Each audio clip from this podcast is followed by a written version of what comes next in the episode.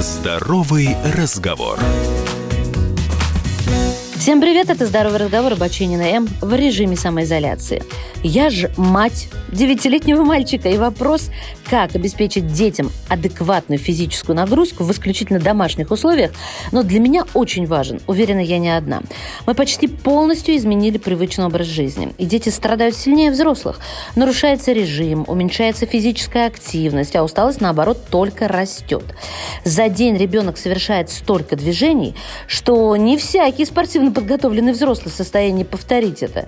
Ребенок встает, садится, бегает, кричит, ползает, падает и залезает на все немыслимые поверхности. Это все тяжело вынести, особенно если дома несколько детей. Но гораздо более тревожный знак, если ребенок теряет привычку к постоянной активности, а его спина начинает идеально совпадать со спинкой кресла. Итак, работаем, родители.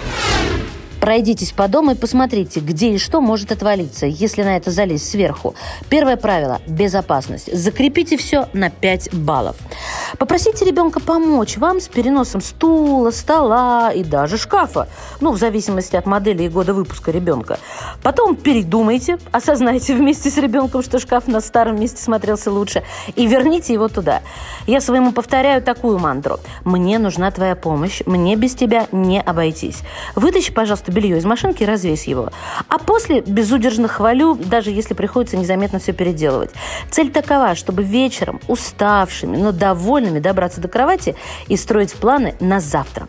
Помните о том, что статичные позы не меньший труд для организма, чем бег или прыгание. Некоторое время в планке или просто стоя с прямой спиной около стены дают не меньшую нагрузку на организм, чем бег по кухне вокруг кастрюли с борщом. Так что добавить соревновательности и игры и все засверкает новыми красками. Если папа у вас военный, то полоса препятствий – любимое развлечение в доме. Залезть в ванну и вылезти из нее, перепрыгнуть через коврик, пролезть под стулом, забраться на кресло и кувыркаться по дивану повторить, придумать, как усложнить, ограничить по времени, разобрать полосу препятствий. А еще есть много игр, связанных со спокойной подвижностью. Это когда надо ходить, нагибаться, смотреть, но при этом не бегать и орать. Одна из сильно рекомендованных найди и промолчи. Дети в количестве нескольких штук запускаются в комнату. Или варианты ребенок и родители. И все начинают искать вещь. Самое трудное – промолчать в тот момент, когда вы ее нашли. И не выдать месторасположение всем.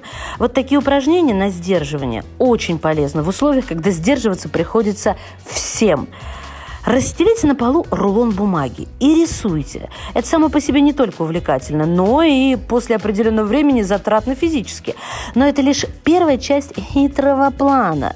На рулоне можно нарисовать дорожки, кочки, мостики, а потом, когда это все высохнет, устроить полосу препятствий. Вот пройти ровно по линии, перепрыгнуть с кочки на кочку, на одной ноге преодолеть мост. Увлекательное путешествие и повторить его несколько раз. В общем, не вешать нос родители, легка ли жизнь или хороша. Ваша Маша. Здоровый разговор.